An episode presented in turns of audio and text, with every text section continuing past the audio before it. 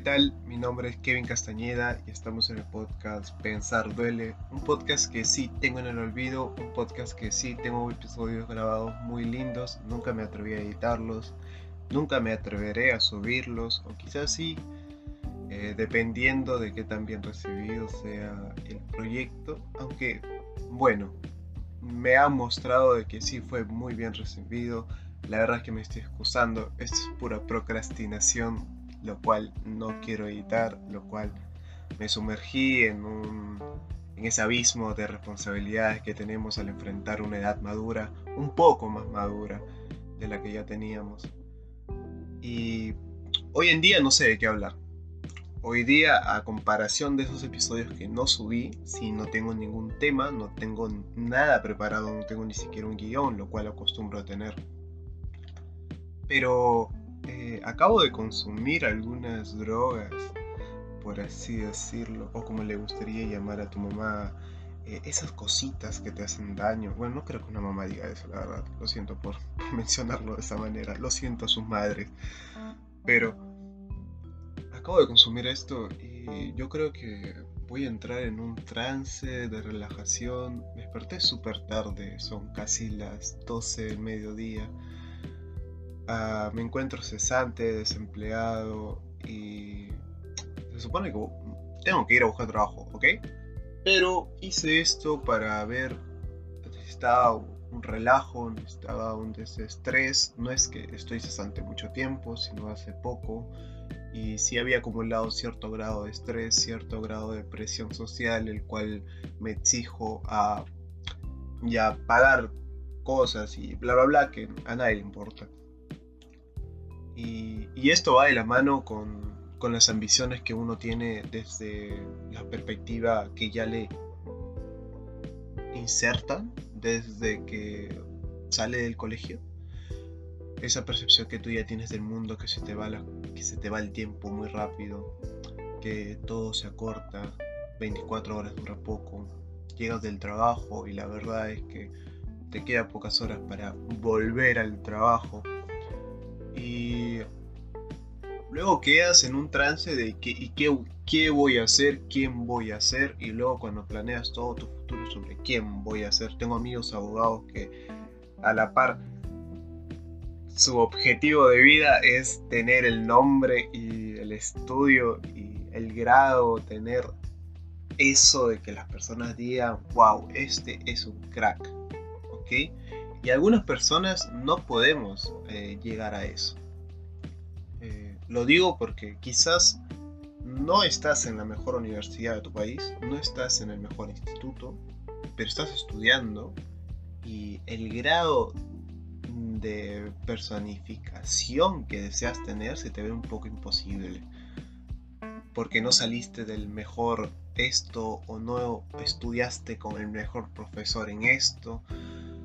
Yo opino que esas cosas son banales, que cada quien puede construir su futuro de forma diferente, pero no quito la idea de que es una responsabilidad increíble y un miedo incesante el que está por tu cabeza ahora eh, no sé si yo ya lo pasé, no sé quién para hablar de eso, a veces me duele un poco la cabeza pensando en eso. Pero luego se me olvida por el TDA que tengo. Eh, estoy, y, esto me, viene agobiando y wow, yo creo que ya me está chocando lo que consumí hace un rato, pero a, voy a tratar de seguir hablando. Yo creo que reconocerse a uno mismo debe estar por encima del reconocimiento que quieras tener más adelante en tu vida el reconocimiento que quieras tener ahora. La verdad eh, es mirarse a uno mismo y quizás no mirarse desde la perspectiva de yo quiero ser esta persona. ¿sí? Y tampoco sentirte bien contigo mismo porque estás obligado a sentirte bien contigo mismo es como debo amarme, debo tener mucho amor propio. No, el amor propio yo creo que no se basa mucho en eso. El amor propio también es construirte a ti mismo. No sé si tengas la suficiente el suficiente poder para construirte de una manera moralmente impecable, no. Permítete ser políticamente incorrecto a veces. Eh, permítete no, no tener la opinión correcta permítete que venga otro y quizás con un mejor argumento te destroce, pero hablaste un argumento el cual fue totalmente desacreditado y gracias a esa conversación sabes que hay mucho por aprender. Pero si no te permitiste hablar y te encierras en un pensamiento, quizás te vuelvas un viejo facho, el cual tenga siempre la razón. Y sobre todo pasa con la educación de los hijos.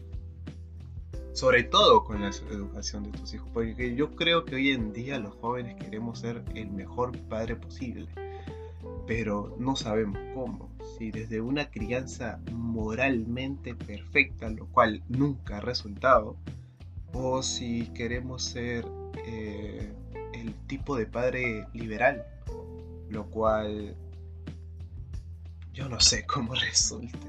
Yo solo sé que, ah, hablando de mi TDA, está hablando de mi TDA, ¿viste? Eh, uh, lo siento por ese ruido. Eh, bueno, amarse a sí mismo, reconocerse. Una de, las tantas cosas que hice como primer paso fue aceptar eh, los desórdenes psicológicos que tenía en mi vida. Bueno, voy a llamarlos así, no sé si clínicamente se llama así, disculpen. Pero el TDA es uno de los más importantes. No sé si a veces han sentido la, facilidad que tienen de pensar en una cosa, estar haciendo eso y luego desviarse, es como estar en un punto A y te das cuenta que el punto A le falta eh, un punto B y te centras en el punto B que también tiene un punto C, que también tiene un punto D y al final el punto A, el que estabas haciendo al comienzo, queda muy muy atrás y crece tanto que se forma en algo totalmente... Eh, en un grado de responsabilidad mucho más grande, que el cual cuando lo ves, tu cerebro dice, ¿sabes qué? Hagamos otra cosa. Y evitarlo y evitarlo y evitarlo, y eso me pasaba a mí, evitaba cosas importantes, evitaba eh, dar el primer paso. De hecho, el primer paso siempre ha tenido que tener un grado de motivación muy grande en mi vida. Aprendí luego con el tiempo que la motivación es lo de menos. No tienes que tener motivación para hacer las cosas. Y si alguien no te lo ha dicho, te lo digo. No tienes que estar siempre motivado. A veces solamente se basa en disciplina. A pesar que nos cargue esa palabra porque de seguro tiene una connotación un poco hiriente para el tipo de formación que has tenido en tu vida. Yo sí, por mi parte siempre me han dicho que soy un indisciplinado y, mis padres me han dicho eh, disciplina, disciplina, a tal grado que yo veo como un castigo. Pero de hecho no, eh, de hecho no es lo que es, es solamente el accionar rutinario que todos tenemos, que todos vamos a tener, que hay que aceptarlo. Es accionar eh, rutinario que nos obliga o nos hace hacer cosas constantemente hasta que ya se vuelve eh, más fácil. Y cuando se vuelve más fácil, yo creo que es más tolerable. Y en eso se basa la percepción de que no tienes que tener mucha motivación, no tienes que estar siempre el, día motivado. Van a haber días que vas a estar súper triste, pero igual vas a tener la suficiente disciplina para pararte e ir a trabajar. Porque ir a trabajar creo que es lo más importante hoy en día. Trabajar por ti mismo, trabajar para ganar dinero, trabajar eh, en tus proyectos personales. Eh, no importa en qué, siempre vas a ser siempre vas a ser una persona que va a tener que crecer un poco más del, punto en donde ya está.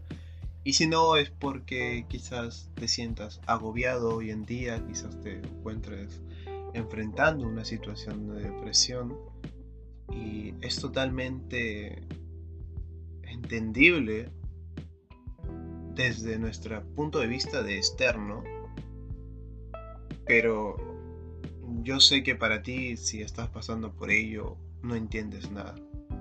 Y es duro. Y es difícil. Cuando tienes esa disciplina, siguiendo con el tema, puedes darte cuenta de que el mundo es mucho más frío de lo que tú incluso creíste que era. Eh, todo pasa más rápido, todo, todo es gasto en algún punto de la vida todo es eh, perdonar y todo es aceptar las cosas como son. A esto quiero llegar con decir que si de verdad estás agobiado por tu futuro, de verdad no continuaste la línea que querías continuar de ser el profesional, la persona, tener ese proyecto ya concluido para la edad que tienes, aún hay tiempo. Y es lo que no vemos ahora porque siempre sentimos a veces que el libro está en la parte más trágica, como una película. No sé si se han dado cuenta, pero siempre empieza el camino del héroe, del camino del héroe como la parte en donde te presentan a los personajes, luego hay un problema muy grave y luego está la solución de la película. Bueno, estás en el problema, estás en ese abismo, estás en ese hoyo, estás en esa parte en donde la película se hace más lenta. Y para nuestra percepción, rápida, porque todo pasa rápido, pero para el mundo sigue siendo lento lo que pasa.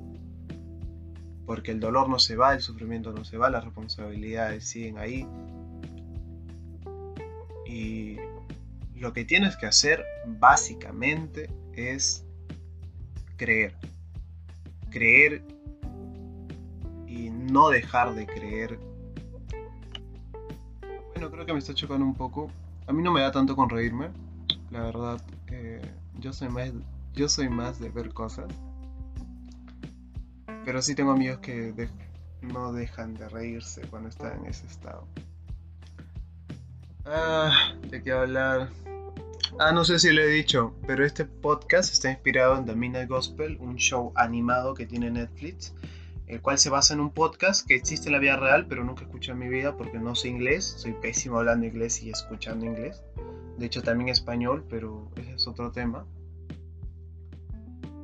El show animado se basa mucho o está compuesto con capítulos, episodios del podcast de este tipo que habla sobre mindfulness, sobre meditación, sobre cómo ver la vida.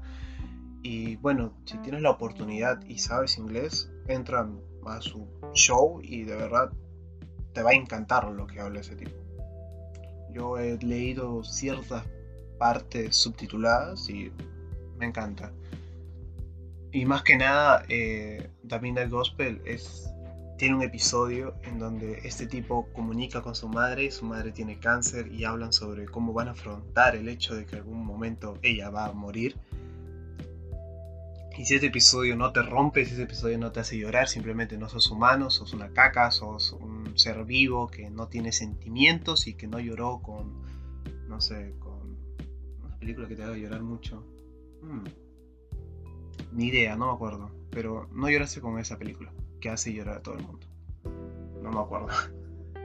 El show está cancelado, lamentablemente. En la primera temporada termina con un pie a una segunda temporada pero lo que hace Netflix siempre con nosotros es cancelar nuestras series favoritas. Ojalá hubiesen cancelado You, ojalá hubiesen cancelado el stand de los besos, no, decidieron cancelar The Midnight Gospel. Así que ojalá lo compre Amazon, HBO y potencie esta, esta magnífica serie. Ah, ¿Por qué siempre hacen eso? Cancelan nuestras cosas favoritas. Bueno, aunque debo, decir la verdad, Netflix fue quien se atrevió a hacer estas animaciones un poco fuera de lo rutinario, porque si bien hay animaciones para niños y hay animaciones para adultos, pero estas animaciones, estas animaciones para adultos eh, están centradas y basadas en hacerte reír, con el humor negro, el Adult Swim. No hay muchas series animadas que básicamente no se centren mucho en el humor, sino más bien en un mensaje, en una introspección, como Netflix lo puso con Boya Horseman. Es una serie brutal, animada, en donde si empatizas con el personaje, la serie logra su objetivo. Y es que es un personaje con el cual no debes empatizar. Es un personaje que te muestra eh, algunos problemas con relacionarse con nosotros y algunos trastornos mentales, el cual en algún momento de tu vida puedes decir, yo tuve esto, pero bueno, es el juego que hacen los directores, es el juego que hacen los guionistas y es totalmente increíble que se atreva a crear cosas así. ¿Qué fue lo último que vi?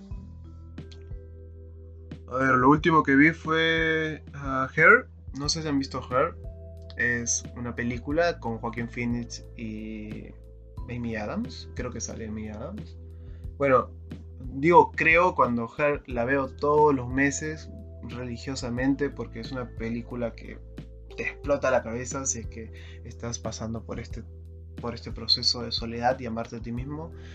Her es una película que deja el mensaje muy claro. Se trata de un hombre que se enamora de su sistema operativo, no sé, digas de Siri, y ve el mundo desde algo más. Bueno, está afrontando, está afrontando una ruptura amorosa. Entonces, eh, la película es muy conmovedora. La, la película se basa en cómo afrontar la soledad. Y la manera en cómo el protagonista afronta la soledad es muy, muy egoísta. Yo creo que es la visión de Spike Jones, que creo que es su dirección. Digo creo a veces porque no quiero cagarla.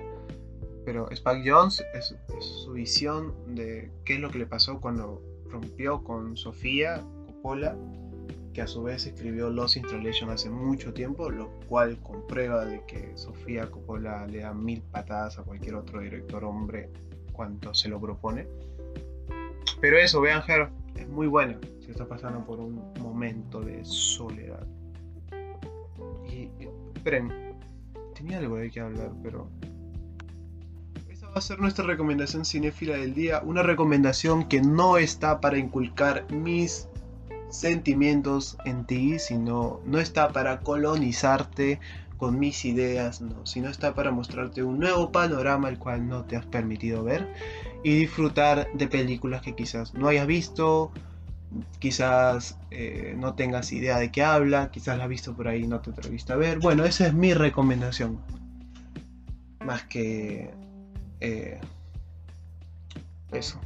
Ya estoy viendo manchas verdes, amarillas y rojas. A las amarillas le puse Bob, a la roja le puse Patricio y a las verdes no tienen nombre por el momento, aunque Plankton suena bien, pero es muy largo. Plankton, Plankton, no, suena muy largo. Estaba viendo noticias, estaba viendo el discurso de Petro, eh, muy bello, como enaltece la belleza de Colombia. Colombia es uno de los países más lindos del mundo. Estaba viendo sobre cómo habla de su belleza ensangrentada. Estaba está escuchando también. Bueno, Gustavo Petro es un presidente de izquierda que no ha tenido Colombia hace mucho, mucho tiempo. Entonces es un discurso diferente a lo que ha venido mostrando Colombia con sus distintos mandatarios. Habla sobre la utilización de la cocaína, sobre cómo, bueno, eh, lo quiso decir indirectamente, pero eh, cómo Estados Unidos, eh, al ser el, el mayor consumidor no lo sé, palabras de él. El mayor consumidor en toda América de esta droga echa la culpa a quien la provee y quien solo la percibe como una planta. Eh, cuando solamente es una planta, la, coca, la hoja de la coca sol es una planta que existe y nosotros le damos utilidad eh, básicamente mala, por así decirlo. Y, y es cierto, el primer episodio de The Midnight Gospel quiere tratar de decir un poco eso. Que las drogas no son malas, sino cómo las utilizas es el problema. Lo que pasa es que algunas drogas tienen también cierto grado de adicción. O sea, en sus componentes eh, está el hecho de que esta te va a provocar adicción. Es como el azúcar. El azúcar es una droga que que no la consideramos droga. Yo sí lo considero. Yo opino que cuando tú tomas una gaseosa, una bebida, esta obligatoriamente te obliga a seguir tomándola, pero bueno, nuestro control sobre ello hace que simplemente con una botella no baste. O no, hay personas que veo que toman Coca-Cola todo el puto día y no se dan cuenta que están sumergidas en un proceso de adicción. Y pasa lo mismo con lo que nosotros podemos controlar, pasa lo mismo con lo que nosotros no podemos controlar, pasa lo mismo con lo que dijo Petro. Ahora, yo creo que si bien es cierto, eh, la lucha contra la droga y la legalización es un tema mucho más amplio, que ese va a ser el tema que voy a hablar el siguiente podcast, si existe el siguiente podcast. Ah, o si no me muero de una sobredosis ahora. No creo que me muera de sobredosis, estoy exagerando, me comí un par de hongos, pero toda esta mierda hace que todo se vea muy chistoso. Pero sería interesante hablar sobre ello. Eh, terremoto en México. México siempre se sacude, igual que Chile. Me acuerdo eh, el último terremoto de México, el más grande, mm, no sé hace cuántos años pasó, pero hubieron perritos que se caracterizaban por ser los sabuesos que rescataban a la gente y la imagen era muy bonita. Yo la percibo así, como imagen bonita, porque vivo al otro lado del mundo y era un niño y solamente me dejaban ver las noticias de los perros. Eh, me imagino que las desgracias eran mil veces peor. Pero ese es el recuerdo que tengo de los perritos rescatando. Creo que había un perrito que se llamaba Laika. No me acuerdo cómo se llaman los perritos. Laika es el primer perro que viajó al espacio. Perro, perra, no me acuerdo. Creo que sí. Eh, Dua Lipa estuvo en el terremoto de México. ¡Qué mierda! ah, buena. Poblano. Mm, ¿Alguien ha ido al concierto de Coldplay? De verdad es tan bueno como todos lo mencionan. Yo fui a un concierto de Coldplay en 2015. Fue a Perú. fue increíble. Hubieron pelotas que toda la gente tiraba por arriba. Y, Chris Martin se arrodilló y empezó a besar el suelo. Y. Ah, yo solamente me sabía Yellow, Fits y Viva la Vida, pero igual estuve saltando todo el rato es muy lindo, espero que todas las personas que llegaron a ir eh, hayan disfrutado de la misma manera. Se vienen muchos conciertos, creo que el concierto de Bad Bunny es uno de los más esperados en Latinoamérica. Se vienen conciertos de grandes artistas eh, que no recuerdo, pero son grandes artistas. Y Rey Carlos III, ¿a cuándo asciende su millonario sueldo y qué impuesto debe pagar? Esto, es, esto me interesa porque vi The Crown. Creo que toda la gente que vio The Crown estuvo eh, como que un poco más interesado en lo, o interesada en lo que pasaba con la muerte de la reina Isabel, porque todos hemos visto. The Crown es una serie como The Association, pero no voy a hablar de Association porque aún estoy en trámite de verla. Pero The Crown sí la vi y es una serie que te sumerge en un drama, un drama increíble en cuatro paredes el drama de la realeza sobre si asumir el poder, sobre las imágenes políticas que los reyes daban, sobre que la monarquía daba, que la monarquía daba, es, es simplemente increíble, es una de las mejores, no sé si novela, pero se, se sentía así y no se veía a tal grado de de percepción ante, ese tipo de gusto desde, yo creo, la literatura rusa, que era la que más se marcaba en estas, eh, en estas maneras de cómo escribir una historia, con Ana Karenina o con... o con eso, Guerra y Paz. No, sé por qué iba a hablar de Guerra y Paz, pero bueno, estaba esta... Estas ganas de saber y saber sobre la reina Isabel y su fallecimiento gracias a haber visto The Crown eh, un poco guachafo, un poco ridículo lo que muchas personas hicieron, eh, hicieron un minuto de silencio. Eh, no sé, por solamente haber consumido England Toffee. Pero lo que hizo Argentina fue otro nivel, que Argentina tiene esta enemistad con Reino Unido. Cuando Maradona le metió ese gol, creo que ha sido el día más lindo de la vida por muchos argentinos. Y bueno, hubo un programa de noticiero que empezó a gritar apenas se dio a conocer la noticia. Bravos, se murió la vieja de mierda. Y sumamente, no sé si no sé si sea gracioso para ustedes reírse del fallecimiento de alguien. Eh, yo me voy a permitir reírme porque estoy drogado, pero pero sí, fue, muy irónico lo que hicieron esos argentinos. Ah, iba a hablar de The Crown, pero se me olvidó en qué parte me había quedado. Pero vean The Crown. Crown es una belleza. ¿Te das, cuenta ahí que Carlos es una mierda de rey? Es una mierda de propuesta para ser rey. Eh, Carlos no debería estar ahí. Qué odio le tenemos a Carlos. Todos unidos deberíamos sacar a Carlos del poder. No se puede, pero deberíamos intentarlos con tweets como siempre hacemos. Porque cuando hay una lucha social muy grande entre jóvenes, siempre se inicia con tweets. Ah, Carlos de mierda. Lady no debió haber sufrido tanto. Tiene que ver Spencer. Spencer es como. Estaba hablando hace poco con mi Lola. Me dijo que eh, Spencer era como The Shining, pero sin terror solamente enfocado en la realeza. Y es cierto, eh, la película es muy muy buena, el director es un chileno, ah, no me acuerdo su nombre, pero ya había eh, hecho otras películas con biopic de mujeres como Jackie.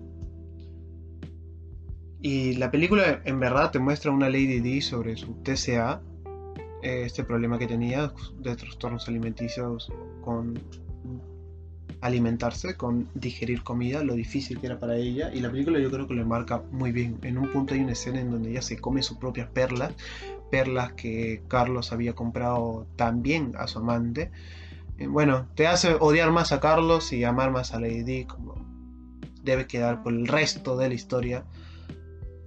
¿Quién es el próximo rey después de Carlos? Creo que el, rey Guillermo, que llega a ser su hija, ojalá su hijo.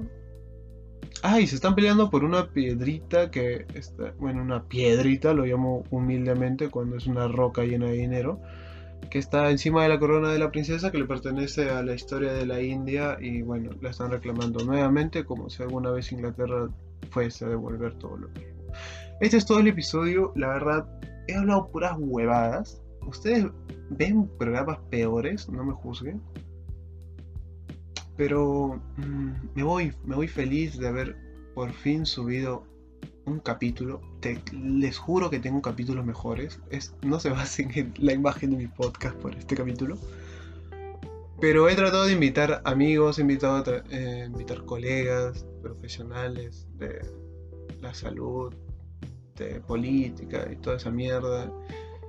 Y si bien a veces no hay coordinación de horarios, simplemente a veces no quieren. Los entiendo, es un podcast que no tiene mucha repercusión en el público. Me escuchan 3, 4 gatos, pero gente, si quieren conversar como lo he hecho ahora porque es un podcast sumamente random para hablar lo que te salga, en eso se basa, escríbanme, grabamos un episodio y simplemente va a ser un recuerdo muy lindo que tengas el día que desees escuchar algo. Eso ha sido todo. Pensar Duele es un podcast patrocinado por Grupo Biblos y creado. Eh, estoy dando la intro en el final. Ya, chao.